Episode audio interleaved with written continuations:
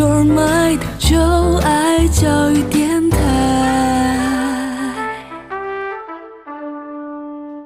接下来，请听《为台湾文学朗读》。在文学的海洋里，一波波浪潮不断涌起、消退，但总有一些值得世代珍藏的作品，宛如粒粒珍珠，散发着温暖、润泽的光芒。让我们一起聆听文学的浪涛声，为台湾文学朗读。各位听众朋友，大家好，欢迎收听今天的《为台湾文学朗读》。为台湾文学朗读，我们邀请台湾当代作家来跟大家分享他们的创作经验，以及朗读他们自己的作品。这个节目是由中华文化总会、国立教育广播电台和联合文学出版社共同制播。我是主持人周遭斐。今天来到我们节目现场的来宾是一位七年级的作家严淑夏啊，那。呃，严淑夏先跟我们听众朋友打个招呼。各位听众，大家好。呃，我记得呢，我好几年前呢、啊，有跟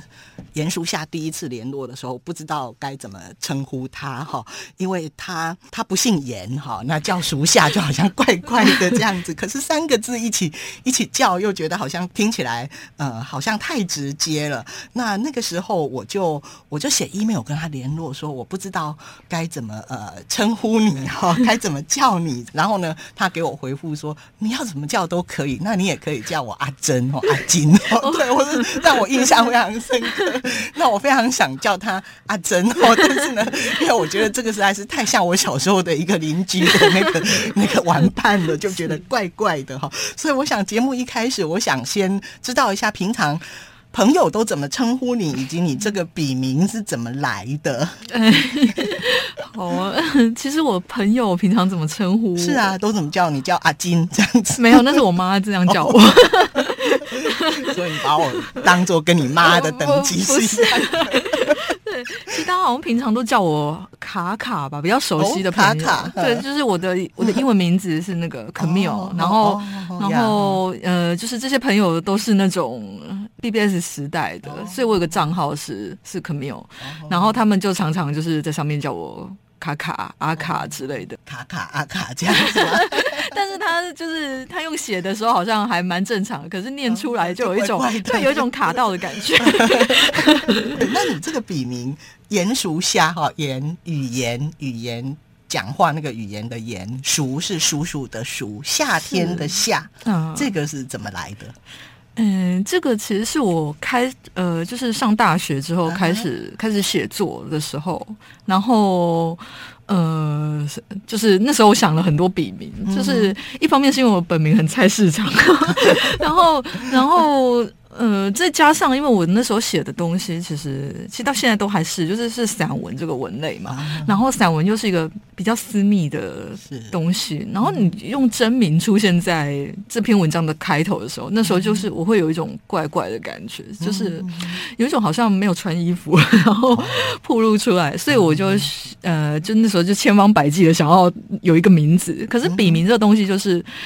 如果。刚开始使用它的时候，它会跟你的本人有一点，有点像是那个齿轮的齿轮的那个卡榫没有接好。想过一些名字，然后后来这个名字事实上是一个偶然啦，就是我有一个朋友，然后我们是开玩笑的时候，他就随便从一大堆字里面帮我选出了三个字来，然后把它拼出来，然后刚刚好这三个字又是。我觉得他是个蛮中性的，三个字都很中性，就是看不出来他背后的情绪。可能夏天的夏，还有还有一点这种画面感。可其他两个字都就是让我觉得很安全，然后我可以躲在这个有点像看板看板上面的某个无意义的字的背后去写一些一些其实平常在日常生活里不会跟他人说的事情。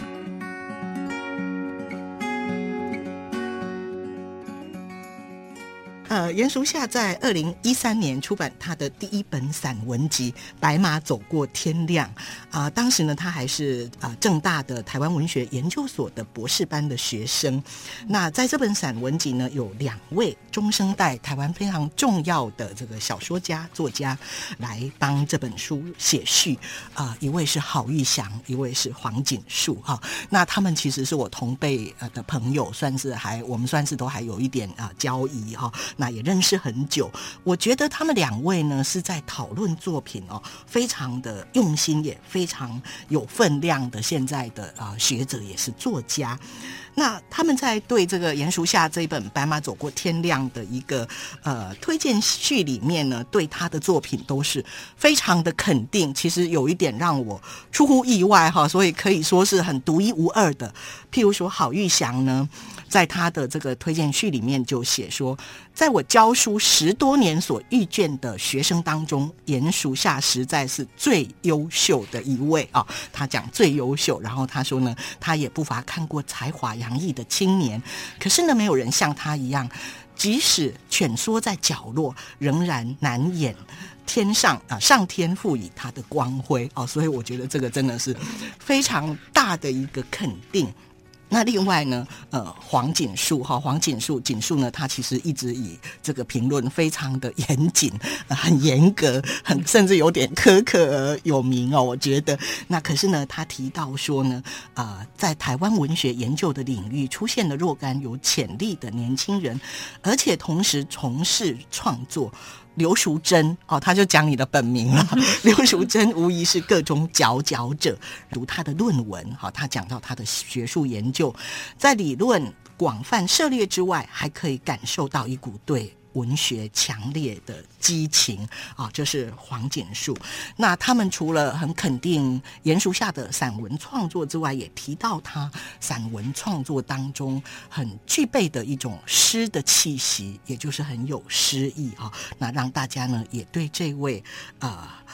这位新的这个散文家，这位新秀刮目相看。那我想，关于呃白马走过天亮，我们等一下会再来说。那在几年前呢，我编过一本有关于高雄呃作家，是高雄文化局委托的呃一本书，是高雄作家的书。好，那也介绍鼹鼠夏。他刚刚说他那个夏哈有一点夏天的味道，我还记得那次新书发表会的时候。他跟烧夏还有夏夏，他们三位就被封成这个封城三夏，让我印象很深哈。也因为那本书，我才知道说他其实出生在高雄的林园。那他在他的作品当中有很多谈到他童年的经验跟呃记忆，所以我想这些场景，我想先请这个严淑夏来回忆一下他整个在高雄生活的这个呃童年的状况，然后带给你的一个影响是什么？对，其实我是十八岁念大学之后，其实我童年的时候生长的那个。那个地方有一点有点妙，就是它虽然是在林园乡，可是我我我们的我的老家住的那个地方，事实上它是在整个这个小乡镇的边陲，就它是跟另外一个乡那个大寮乡交界的附近。然后，所以它，你就你就可以想象，它事实上是高雄的一个，是靠近南边的很边缘的乡镇。屏东。对，然后它在这个边缘之中，它又是它这个地方的一个更边缘的位置。嗯。所以我从小的经验就是，那个附近，其实我现在呃。离家那么多年之后，回回去看也常常就会觉得，哎，那个村子好像十几年、二十年，不管你离开多久，它都没有什么改变。然后，嗯，他的他他很他就是在一个一个一个我刚说那个很边缘的一个地方。然后我印印象很深刻的是，我上小学之后，好像大家家里都有热水器这件事，可是我家我家那时候还没有，因为我爷爷。砍了很，在他呃年轻的时候，在山上砍了很多柴回来，嗯、然后那个柴就一直堆在我家后房，嗯、就是后院那里。然后呃，爷爷就是告诉我们说，就是要把这堆柴全部给烧完之后，才可以才可以装这个现代化的电器。那所以，所以我印象中，我一直到了高中的时候，我们家都还是用柴在烧洗澡水的。这是一件还蛮，就是我其实想起来觉得有点不可思议的事情哦。那个地方就是因为它太边缘了，所以我从小我的我妈妈都是让我到另外一个地方去上课，到另外一个地方去上学的。其实那个幼稚园上学的地方就已经在我、哦、已经离家很远了。对，因为以小孩子的距离来讲，嗯、就觉得还已经很远了。嗯、就是你如果放放学想要自己走回家，那是不可能的。嗯、然后呃，对，所以所以我就从小其实一直在一种呃，从家里然后到你上学的一个地方去。然后不管是幼稚园、小学、国中，然后高中，嗯、就是这个这段路程。可能对很多人来讲觉得很平常，可是我我其实很小的时候都一直经常有一种感觉，我觉得这这条道路好像一个一个隧道，就是你你的那个家里面，它它是一个那么的，好像前现代的，然后他们谈论的一些话语，它都不是那个隧道的另外一端那个学校的人，那那些课本上的知识所可以涵括的。虽然呢，我其实每天每天去上学，我都经常有一种断裂的感觉，然后要在这条隧道里面。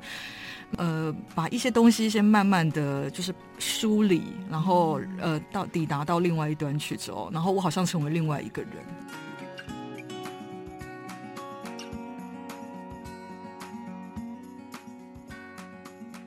从小就。比在比较远的地方去上学，然后年纪还很小，然后你们那个地方又很边缘，对所以呢，经常是就是像做梦一样的，就是哎，是一个梦境到了另外的一个地方。所以我觉得你有一个形容很有趣，哈，你就讲到说你童年的那些友伴，你想起你童年的，嗯、我们都会回忆到我们童年的一些朋友，然后你说他们呢像一群梦中。一哄而散的演员，这样子，我记得你这样形容你的童年伙伴哦，那这真的是很特别，我很少听到人家讲这样自己童年的玩伴，我觉得他们像演员一样，而且已经一哄而散了。嗯，对，这个可能跟你刚刚所提到的这样的一个经验有关哦。对，就是有时候回想起来，因为我有一个朋友，他。他在小学，他就转学转到花莲去。嗯、然后后来我到花莲去读书，我经常会想说，我会不会在这个街道上遇到他？嗯、然后有一次，我就在街道上遇到一个长得跟他很像的人。哦、那时候我就是一个瞬间就骑摩托车去追这个这这个这个女生。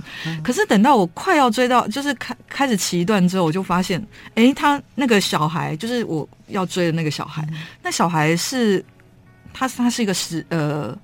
十几岁国中的女生，然后我就突然想到说，哎、欸，这个中间已经过了十年了。哦、那个小那个，如果他是那个当年的小孩的话，嗯、他其实现在应该长大了，嗯、所以这个人不可能是他啊，嗯、就是会有这种恍惚的、嗯、恍惚的感觉，对，就是整个回到过去哈。那呃，我记得我在陈平浩，就是一位很年轻的电影跟文学的评论者，呃，他在评论你的文章哦，那也谈到你的这个呃呃。作品里头很多影像的，很像电影画面的的一些议题。那同时呢，我觉得，呃，他谈到的你的几个家庭事件，我才比较知道那个呃你家庭的一些背景。但是呢，我觉得今天还是请你现身说法来讲一下，因为他里头讲到说，哎，你爸爸躲债呀、然后讨债者上门来投掷这个土制炸弹，然 后我觉得这个可能是我们一般人很少经历的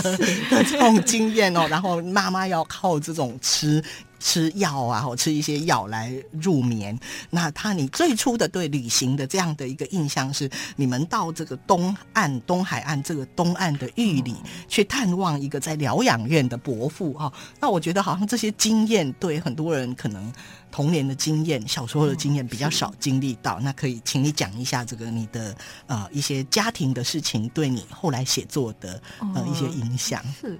我觉得可能是。可能是据说我的星座命盘有很多星都在第四宫，就是 就是什么冥王星啊、土星啊、叉叉星都在那一宫，所以所以就是我我觉得家庭对我的影响还蛮严重的，就不是严重啦，就是还蛮蛮巨大的。那个巨大是一种呃该怎么说呢？就就可能像我刚刚说的那个村子、嗯、那种封闭性，嗯、然后那个封闭性里面的人跟人之间交谈的话语，嗯、其实对我而言好像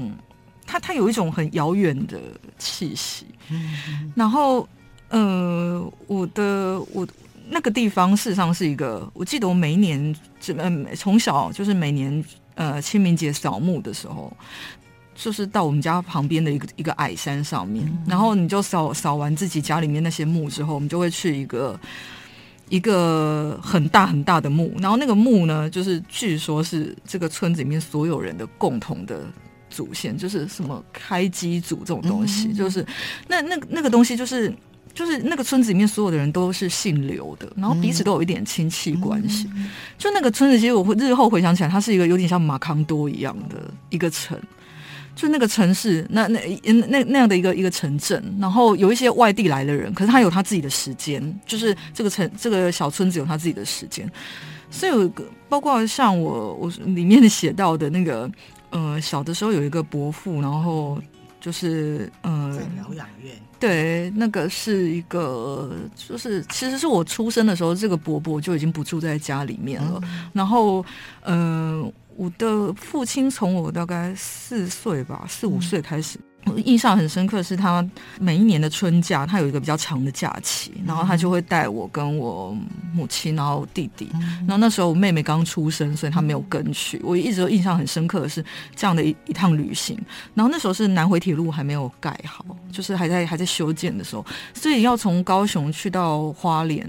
他需要走那个南回公路。客运车，对对对。然后我父亲，我印象很深刻的是有一次我父亲买到那个国光号的那那种公车的呃巴士的最后一排的位置，嗯、然后那一排位置离那个厕所非常近，嗯，所以那个整呃又又是夜车，然后他开始开了之后，就是那个夜车就摇摇晃晃，然后灯里面的灯都全部暗掉，只剩下一盏黄黄的那种小灯。嗯所有的人都睡去了，嗯、那时候我还很小，所以还是那种会尿床的年纪。然后我我妈妈就告诉我说，如果你要上厕所，你自己去那个、嗯、那边上。对，然后我整路我都非常的害怕，就是害怕我自己会在车上尿床这件事。嗯、然后所以我一直都不敢睡，不敢睡，然后就一直忍耐着那个睡意。然后这个。这个巴士就开进了南回公路，那个一边是山谷，嗯、然后一边是山壁的那种细小的道路，然后我就一直盯着车窗外面那个黑黑暗的黑暗的那个一大片的浓稠的黑暗，然后就觉得好像有蝙蝠在外面在看着我，就这样子在恍惚之中我就睡着了。睡着之后，等到醒来的时候，我已经在我父亲的背上。就是那时候，他们已经车子已经开到玉里了，然后呃，我们就全家人已经下车在下面，然后我我爸爸就背着我。所以后来，其实我想，呃，在我长大以后看过那个安哲罗普洛斯的那个呃画面，好像 对，就是那种整片的大雾，然后那条公路上面什么都没有，然后呃，有一台巴士。变得非常小，它消失在雾当中。然后你们一家人就好像一个流浪表演团一样的，站在一一个精神病院的门口。所以就是回想起来，嗯，虽然这些家族的经验，其实可能对很多人的，或者是很多写作者而言，它都是很很沉重的。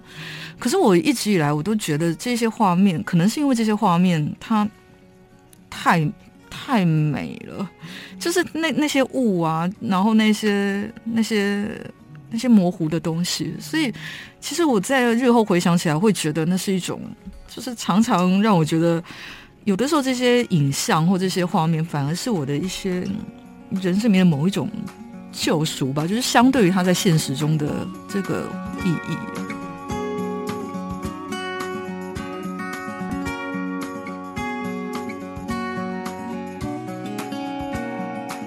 所以很可能你当时是害怕的，但是是日后回想起来，反而那个画面是。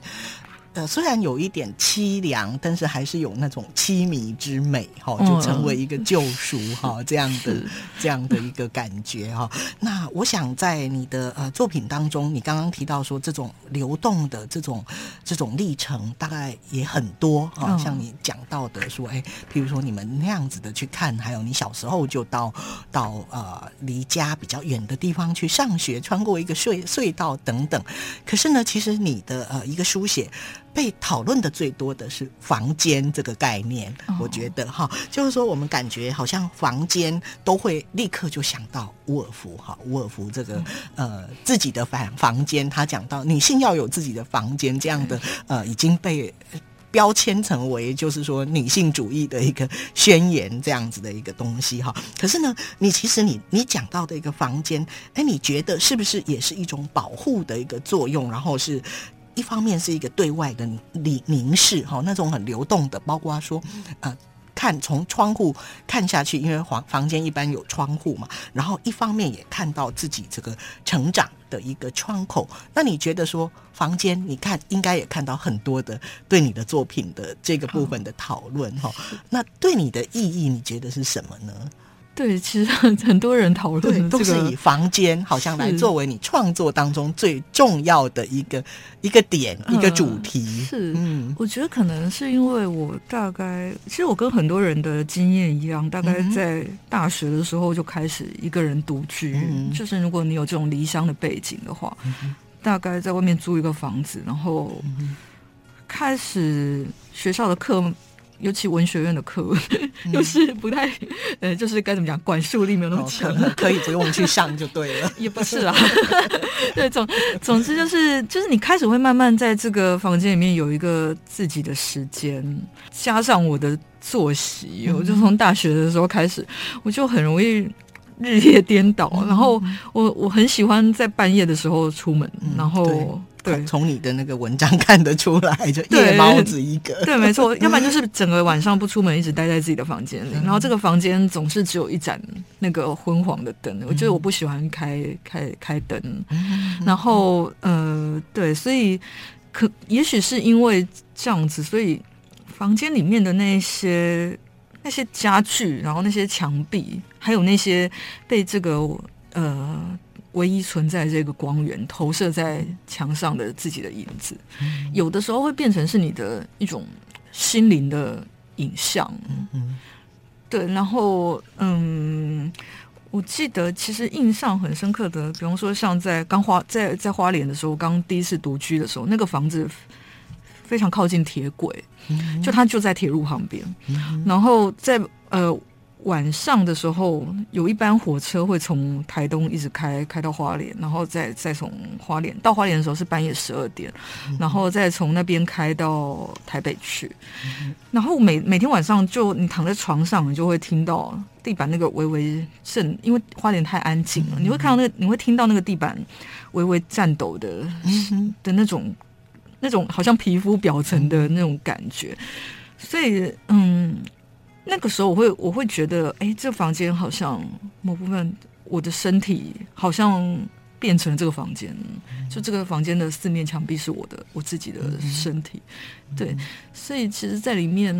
还包括像呃搬到台北来之后，那时候我住在一个地下室的房间，然后那是一开始找的一个房子，那个房子因为它很潮湿，所以。所以台北的房子很容易有壁癌啊。念正大嘛，所以在木栅的那一带的房子就比较潮湿。对，然后你刚搬进去的时候，你就看看到那个房东把房子粉刷的非常洁白。嗯、可是过了一个月、两个月之后，那个墙壁它就开始慢慢的长出了一些他自己的脸，嗯、然后这个脸还会慢慢的脱落，就是有点伊藤润二的感觉。然后你就会觉得，哎，这个墙壁好像是好像。你因为你日夜跟他对坐，他就一直变形。对，他有时候会变成是你心灵的某一种映射，所以对，所以其实有时候一个人待在房间。其实想一想是一个蛮可怕的一件事，嗯，但是你又喜欢，对不对？对，就是 那时候好像又沉溺在这个当中。没错，因为那时候其实搬离那个地下室房间，我那时候住在里面的时候就一直想，我一定要赶快搬到一个正常的房子去。可是呢，在我终于找到一个正常的房子的时候，要搬离的那一个月，其实我有一种觉得，哎，我好像已经跟这个房间一体了，就是我没办法离开。你好像也变成一个房间了。呃，是呃，那严淑夏呢是到这个呃花莲呃念呃东华大学的中文系嘛，是那之后是到这个台北木栅呃正大，那呃在你的书写当中很多的一个房间哈，那后来又移居到台中，所以有种种不同的房间。那我想一最开始的时候，呃。你今天要朗读的一篇在《白马走过天亮》这里头的，叫做《疯女人的阁楼》。好，这个阁楼其实也是一个房间，但是这个部分是跟母亲有一点关系，好像你跟母亲的关系一直很紧张哦。那 啊，你先讲一下你写这个文章的一个背景。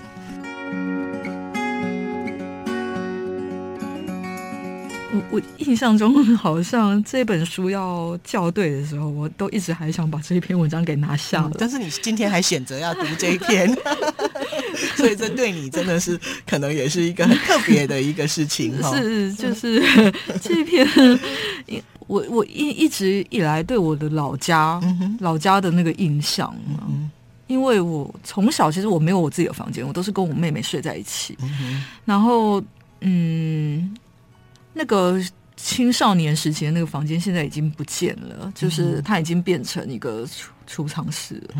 然后里面的那些家具床都就是也不在了。所以我其实因为我现在结婚了嘛，所以其实我每年过年回娘家，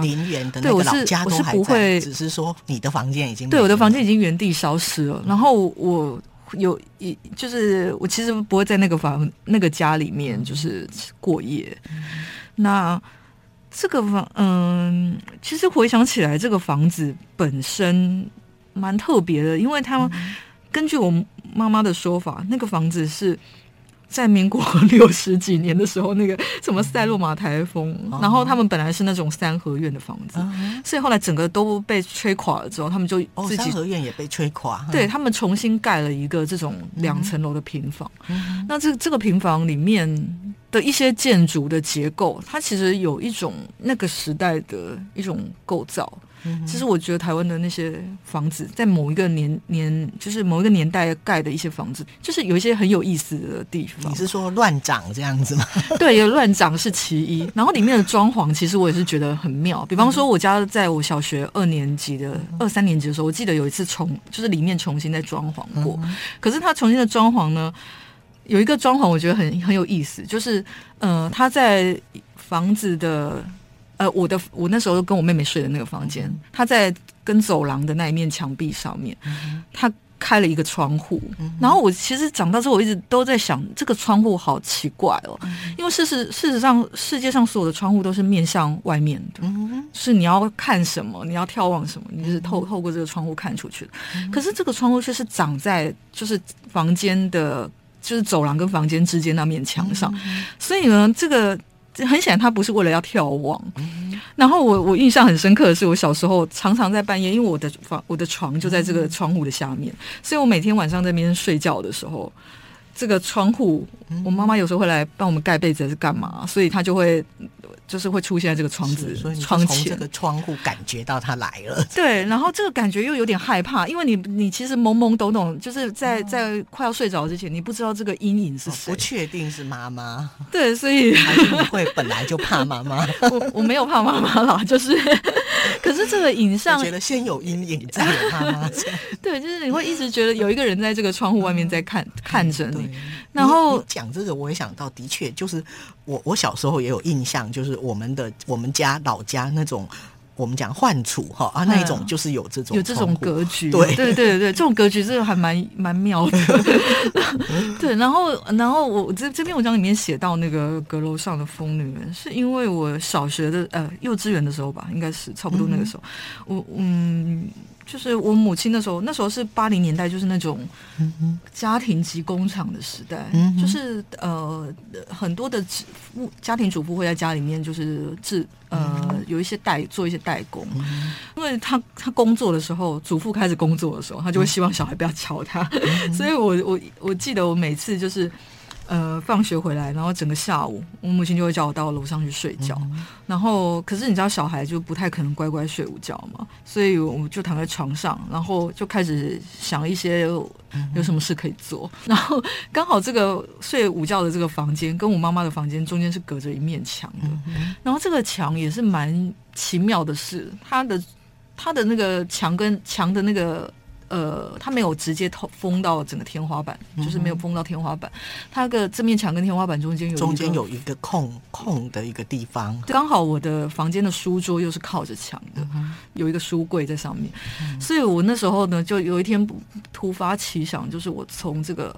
书桌上面爬，爬到了书柜上，从书柜上面跳到了这个。这个墙的墙上面，然后隔这个墙，我就可以看到我母亲的房间。嗯，然后刚好这个我母亲的房间呢，在这个墙的下面就是她的床。嗯，是一个弹簧床，就是对我而言是一个太好的降落的地方了，嗯、所以我就直接从这个墙上跳下去，哦、然后这个弹簧床就会承接我，然后我就安全的进入了我母亲的房间里。哦、然后进去之后，因为我妈妈的房间平常都是锁起来的，嗯、然后我就有一种哎，我潜入这边了，然后都没有，你就出不来了，不是吗？不会啊，它是反锁的，所以你可以从里面打开。对，然后我每次就是进去里面，其实很无聊，就是那个地方也，你妈妈也没有说你绝对不可以进去，嗯、但是你就是有一种做坏事的感觉。嗯然后床头柜里面，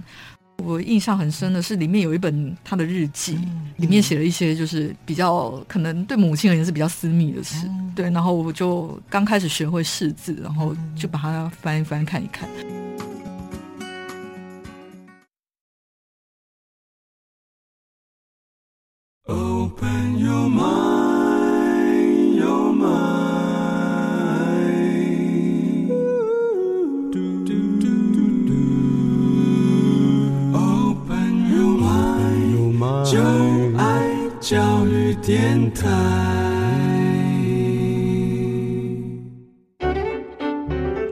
听众朋友，作家们的对谈与朗读是否触动了您心底的那根弦？欢迎您可以上为台湾文学朗读的脸书专业，和我们一起表达心中的感动哦。我是作家刘克襄，欢迎收听教育广播电台为台湾文学朗读。本节目由中华文化总会、联合文学出版公司、国立教育广播电台联合制播。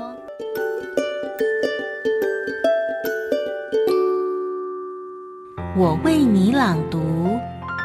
鼹鼠下，阁楼上的疯女人。阁楼上的疯女人。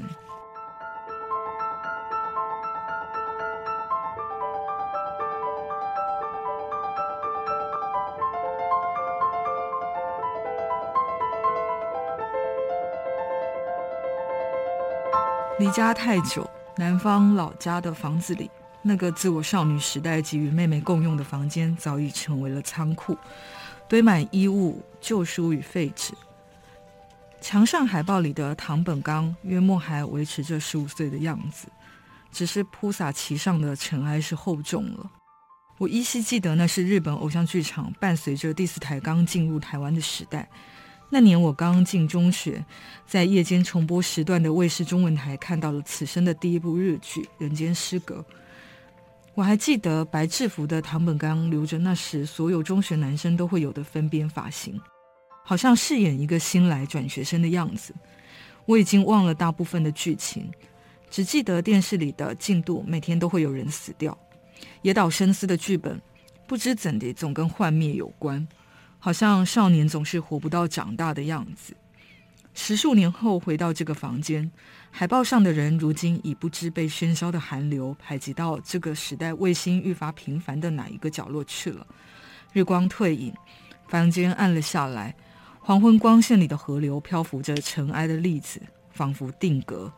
只是停格的瞬间与时刻，却无论怎样也想不起来了。我羡慕且惊讶着，在城市里长大的朋友们，总有一个自己的房间可以回去。且那些房间都是现状般的存在，跟随着他们俱进长大与变老，仿佛拥有他们肉体的某一部分。我在这个城市里年年遭遇的不同房子，却老是像是出世的朋友般，拥有他们各自的脾性与年龄，需要相处，而且极难规训。我所住过的最久房间是木栅河堤旁一间老旧公寓里的小套房，阳台外推，有很小的落地窗。面对着夜间灯火流离的河岸，房间在整层公寓底隔间的最底部，必须穿越弯曲的走廊。每次抵达走廊尽头的深绿色铜门时，都有一种被折叠进整个房子背面的错觉。我一直住在那个房间里，度过了几个冬天与夏天。那是硕士班后期写论文的时间。那几年的冬天，不知怎的非常寒冷。我在城市里仅有的少数几个朋友，终于冰山般的各自漂浮开来，回到他们应有的星体轨道去。生活忽然就只跟自己有关，我每日睡及下午四点钟那种，整个房间都被黄昏的光漫换成红色的时间，在阳台对河刷洗牙齿，在风线持平的夏日夜晚踩踏单车，沿着堤防去到一个不远的夜间超市，买回蔬果与饮用水。那个房间在记忆里就一直是那种晚霞的红与午夜的蓝，还有夜晚河面灯色的晕眩与晃荡。我曾想过，接下来的一生都要住在那个房间里，过这样的生活。我曾经告诉一个匈牙利的朋友说：“我觉得此生我都不会再有新的朋友。”匈牙利人用佶屈聱牙的中文困惑地问我：“你不想再交新朋友吗？”不是那样的意思。我说：“其实我不知道该怎么让他明白，关于我觉得我不会再需要更多。悬崖过去了，就什么也没有。”我在这个城市里住过的每个房间，都像在崖边搭起的小屋。左脚一步是坠落，另一步是存活。那几年不知怎地，九零年代的作家群全都死尽了。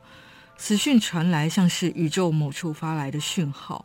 我在我像在一条机械模糊的边界上生活，生活大量且均值的生活，有时像是大量且均值的死。那是一个五坪左右的狭小房间，拥有这个城市成千上万小套房们所有的机能，包括睡眠、梳洗与便溺。我日日买回速食店的便当吃尽，再一包一包将它们挤压进垃圾袋里，全数丢弃。纸和汤汁在半透明的塑胶袋里发出窸窣的声响。我忽然就想起了小时候，母亲告诉我关于她一生想做的唯一的事，就是待在一个自己的房间里独自老去，谁也不常来打扰。母亲不是伍尔夫那种女性主义的知识分子，只是乡下老家仅念过中学的寻常妇人。从我有记忆起，童年时代的母亲总是在买完菜后的上午十点钟左右，在不开灯的房间里戴起眼镜看租来的录影带。那是录影带店林立的八零年代末，忘了到底解严了没有。这里毕竟是离城市很远的地方，连国家也没有。母亲总是在买菜途中带我绕进镇上街道旁的录影带店，挑选她喜爱的美国影片。有时我会被允许租回一卷《大雄的魔戒大冒险》。上午十点钟的房子非常安静，所有人都出门去了。我和母亲一起躲进那阴凉的房间被褥里。看电视灯管里晃荡的影像，反照掠过母亲的脸上，一条一条的荧光。影片里总有一片美国西部渺无人迹的沙漠，一部老旧的车和一条永无止境的黄色公路。我不知道这是否是地球上的某一个地方，又或者是电影里一个被搭建出来的场景。童年的我非常困惑。我转头看一旁的母亲，她非常专注地凝视电视荧幕。房间暗了下来，空气里有一种微雨的气息。在母亲黑暗的房间里，我忽然觉得上午十点钟的这个房子好像长出了细微的汗毛似的，愈发地竖立了起来。独居数年以后，有时我会想起那些童年的上午时光，想起那个白日里阴暗的房间，简直像是凝聚了所有正午的黑暗斑点，悬挂在指针抵达十二以前的刻度上。童年时的我总不明白母亲为何总要在那个房间里重复的看租来的电影。那些电影里的人都是遥远国家的某个遥远城市，拥有着金色的毛发与玻璃弹珠般的蓝绿眼珠。那些流转的外国话语像鸟的羽毛，啪嚓啪嚓地掉落在房间。你简直以为他们只是一个音节那样毫无意义，拍击、敲击、拍打在耳膜上，像雨又像鼓点掉落。在二十六岁的某个午睡房间醒来时，我忽然想起那些影带胶卷里的话语，并且想到那些话语在那个时候都还没有变成语言，甚至根本没有被理解为外国话。它们只是许多许多的声音，许多许多的声音。有时家具会在夜里发出声音，书柜里书页与书页彼此咬啮的声音。午夜的洗手槽里，一颗水滴掉落的声音。我知道这些家具会在夜晚我睡去的时候纷纷苏醒过来，伸展枝桠，穿鞋行走，脚尖踩踏地板窸窣窸窣的，整个夜晚都会有沙沙的声响。房间里空无一人，因为不开灯的缘故，有时连自己的轮廓也把握不住。我承认，那种时刻里的我有点憎恨母亲。关于我终将一生居住在一个空无一人的房间里，以及伴随着这种预感而来的宿命。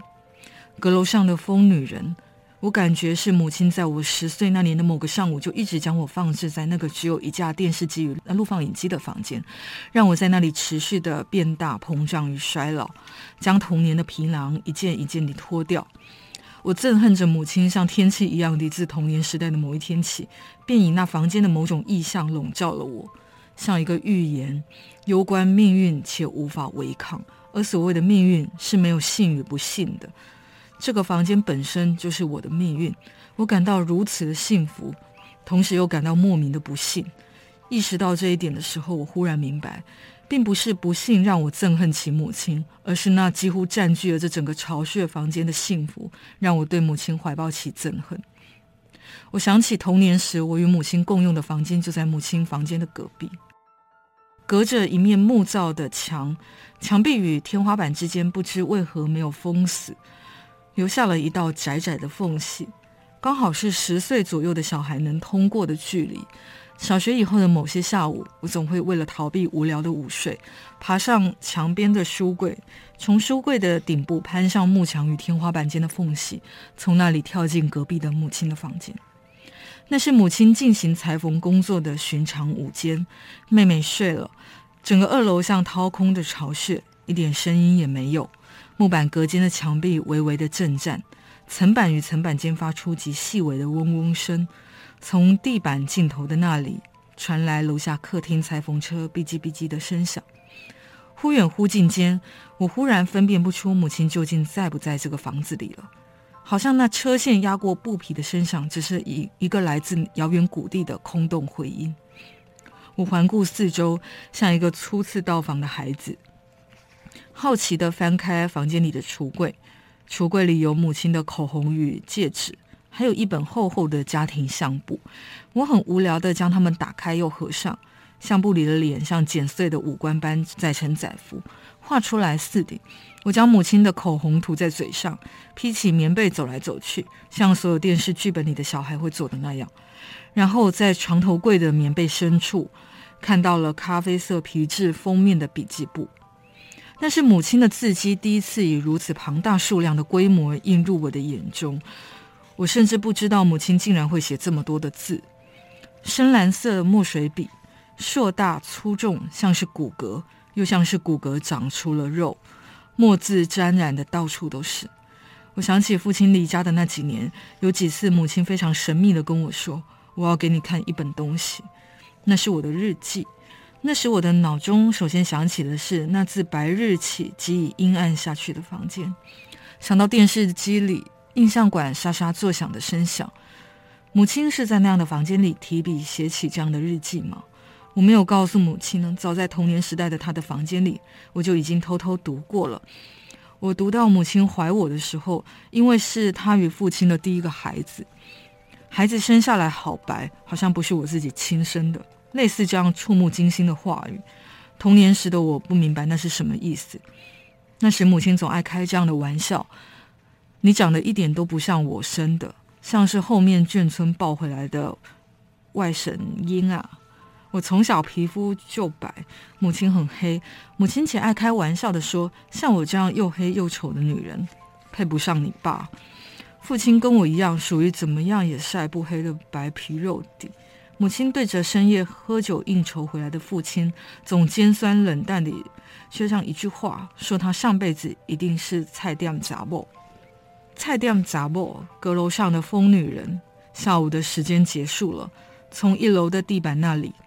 传来车线压过布皮的哔叽哔叽声响，一亩车过一亩。妹妹还在隔壁房间酣睡。十岁时的我想着，必须要叫她起床。让我看看，让她看看我在母亲的房间里找到的这本书。我要指给她看，妈妈原本是要打掉你的，因为你是意外生下来的孩子。你看，这不是全部都写在这里了吗？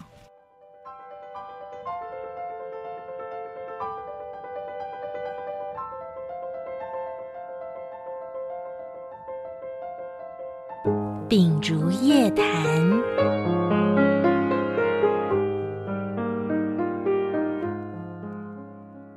我是主持人周昭斐。今天来到我们节目现场的来宾是一位七年级的作家严淑夏。呃，严淑夏他刚刚朗读的呃，他这一篇《阁楼上的疯女人》哦，我们看她经历了很多不同的房间，然后呢，回到的她的童年，呃，跟她母亲的呃一个关系，那仿佛她所经历的这些房间，每一个房间都像是她自己。作者本身而有了一种很幽微的呃生命的呃一个移动的感觉啊、里头我注意到一开始讲到像太宰治或者是说九零年代的作家群都死尽了，那我觉得在严书夏的呃作品里经常会谈到死亡的这件事情，呃，可不可以谈一下说像死亡对你的冲击是什么？你这么经常的出现这样的画面，刚刚那个赵飞姐谈到的这个九零年代的作家都死尽了，然后还有还有还有关于这个太宰治的意意象。其实可能，嗯，甚至在很多其他的作品里，我觉得好像会经常的去，譬如说，我觉得像吊死的那个猫哦，那个也是悬浮的状态，然后漂流的状态，然后跟死亡有关的，我觉得经常出现在你的作品里头。嗯，如果说是冲击，但嗯。呃，其实我我的老家，它的它的旁边有一座矮山，嗯、这个山就是我刚刚说的，就是很几乎大家的那种所谓的祖先的坟墓都在上面。嗯、可是那个山上有一个墓园，嗯哼，对，就是呃，今年年初那个联合文学有一个带作家回故乡的那个，对，然后我有带带那个编辑一起。一起去过呃，我家附近这个墓园，呃，我家的那个对面的矮山，这个山上面其实很有趣，就是这个山上有一个。有一个有一个墓园，可这个墓园是那个台湾在好像五六零年代的时候有一个企业家叫做唐荣吧，嗯、就是他的他死掉之后就跟他的好像他的小孩他的夫人他一起被埋葬在这个地方，然后他们盖了一个一个墓园，可是问题是这个墓园盖得很像公园，就里面有一些凉亭啊，然后甚至里面还有烤肉区，所以我从小印象很深刻的是。从小大概呃每天的黄昏呢，只要我爸妈有空，他们就会呃带我们去散步，嗯、然后我们就会沿着这个山路往上面走，就经过了昭菲姐刚刚提到的那个那个山路上面两旁的那种塑胶袋里面那种。嗯嗯，乡下的会把那种猫死掉之后吊在吊在树上嘛，那个一包一包的这样的一一个，其实想起来是有点阴暗恐怖的一个山路。然后这个路呢，走到山上去之后，就是那座墓园。可是那上面是，然后那那个气氛是很欢乐，就是有人在那边煮茶叶蛋啊，然后 卖那个那种风车啊，然后有那个阿婆啊什么的。这个这种这种一个很像郊游的氛围。然后呃的。那附近的居民也是，他们会常常会到这个山上去，比方说做做体操啊，然后在那个墓园慢跑。所以其实想起来，我觉得。死亡是一种日常，是这样的意思。这其实他跟我感觉是非常亲密的。我我常常在不断的出现在你的这个书写当中。在我的生活里面，我其实不太会感觉到那个死亡 跟云淡风轻、自然而然这样。跟你的对，跟我们生活这个生存的世界那条界限对我而言，我觉得我从小它就很模糊。嗯，对，然后这个这个模糊，比方说。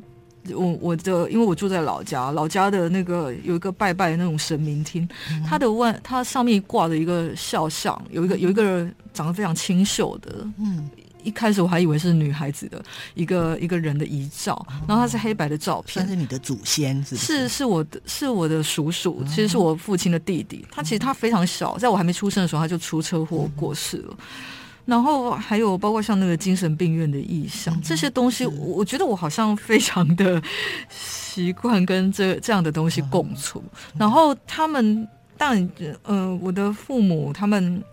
发展这，就是他们在谈论这件事，好像也不是一个很知识性的去谈论它。他们谈论关于死亡这样的事，比方说像那个叔叔，他是车祸死亡的，所以过了好几年之后，在我爷爷过世之后，我母亲就会，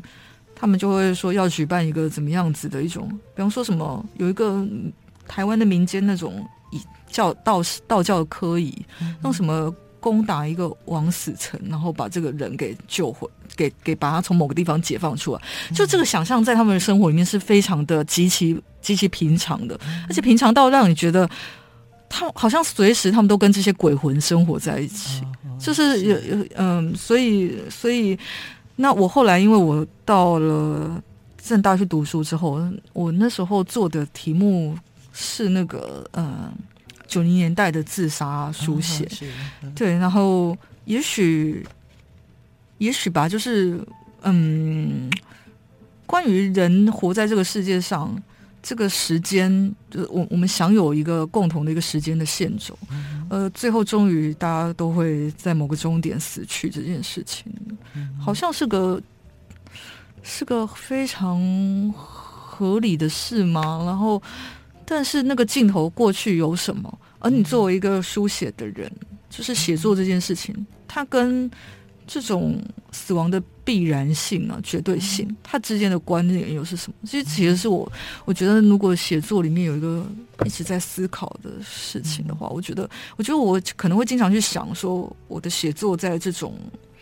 绝对性的一个庞大的恐怖的力量面前，它到底有什么作用？嗯，是。是，所以我觉得你这个题材也是蛮特殊的哈，因为我想一般人不会的那么轻易的觉得说想要把就是死亡的这个部分那么纯粹的当做一个题目哈，因为自杀毕竟就九零年代的确有很多。作者啊，作家他们就就是那样以自杀的方式就结束自己的生命哈，但是确实是比较有有少有人呃专门来来谈这样，所以你这个也是非常特殊。那可能跟你刚刚所讲的你童年的各种经验，一直到现在这个部分，你会觉得它是一个自然而然的哈。那除了死亡之外，我觉得你在文章中也经常不断的出现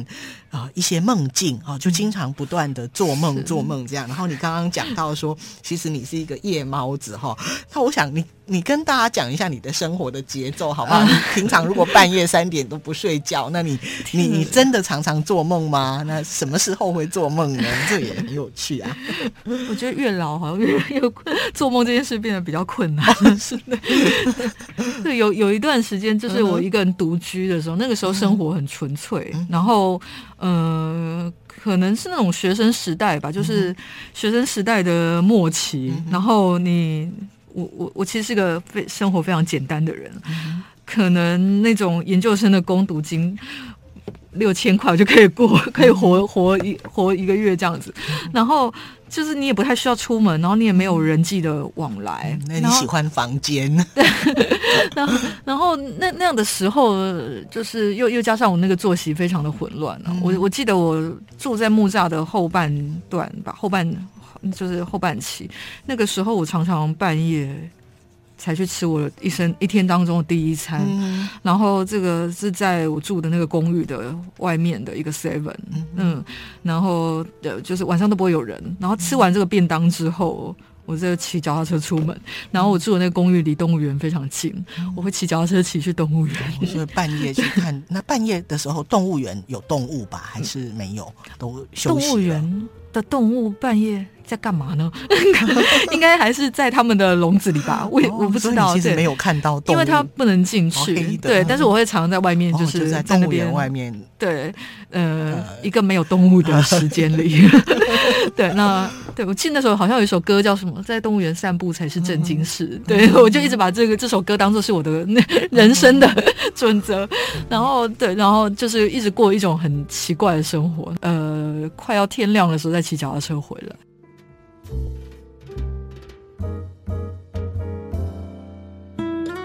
一夜新生。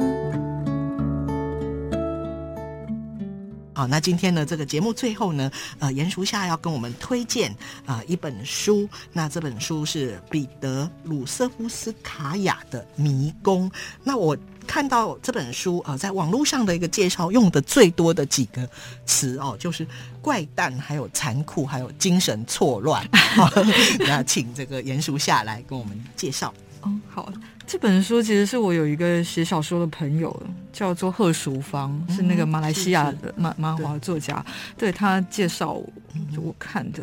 然后这个这本书，因为他的这个作者是俄俄罗斯的作家，我。第一次看的时候非常的着迷，因为我以前对旧恶的小说的印象就是里面的名字很长，是都记不起来。对，然后你还要对，然后那个志文的排版又很，就是你要拿常常拿尺去对它，才不会念错行了。但是这本书因为它是个短篇小说集，然后我觉得这个作者非常有趣的是，他让呃小说的故事回到了。回到故事的骨架本身，嗯、然后里面没有那些多余的、多余的描绘，比方说对景物的描绘、多余的形容词，多余什么，他只告诉你一个故事，然后这些故事常常是一个男人跟一个女人，嗯、然后这个，比方说他，我记得他里面有一篇写那个，呃，有有一呃有一个在二战的时候，嗯、然后有一个有一个房子。这个房子，它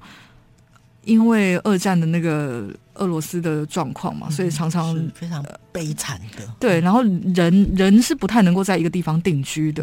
所以这些人呃，这个房子呢，他租出去给一些不同的房客，所以这些房客，可是他又常常会就是移动，所以呃，不多久就会有新的人搬进来，然后。嗯，他的这个故事写到说，有一个女女人，她搬进去了一个房间。这个房间的前一个房客是是一个男子，这个男子后来去作战，然后他死掉了。然后这个女人呢，她就住进了这个男子住过的房间。她开始跟别人，她的邻居说，说这个房子里面的一些东西是前一个房客送给她的。就是他在幻想他跟这个人交往，嗯、对，然后我我就觉得，我觉得这里面有一种很很很有趣的，也也许像招飞姐说是怪诞，嗯、然后很奇怪的连接，很奇怪的连接。可是我觉得人的那个人对于他的记忆，还有你的生活，嗯、有的时候就是他不是一个那么正常的状态，就是你的这个回路有时候会不小心通到其他地方去。我觉得这个作者很擅长。捕捉这种这种呃，你的日常看起来是这么的平板，可这个平板的底下呢，它它是一个密密布着一些像是迷宫一样的。地图的东西就觉得非常有趣。嗯嗯，是我听你的呃，对他的这个书的这个推荐跟介绍，真的是也非常像你的作品。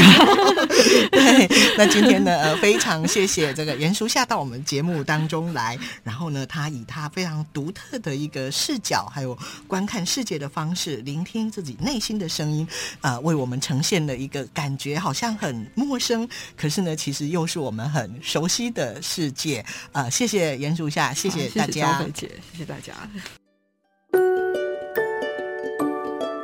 本节目由中华文化总会、联合文学出版公司、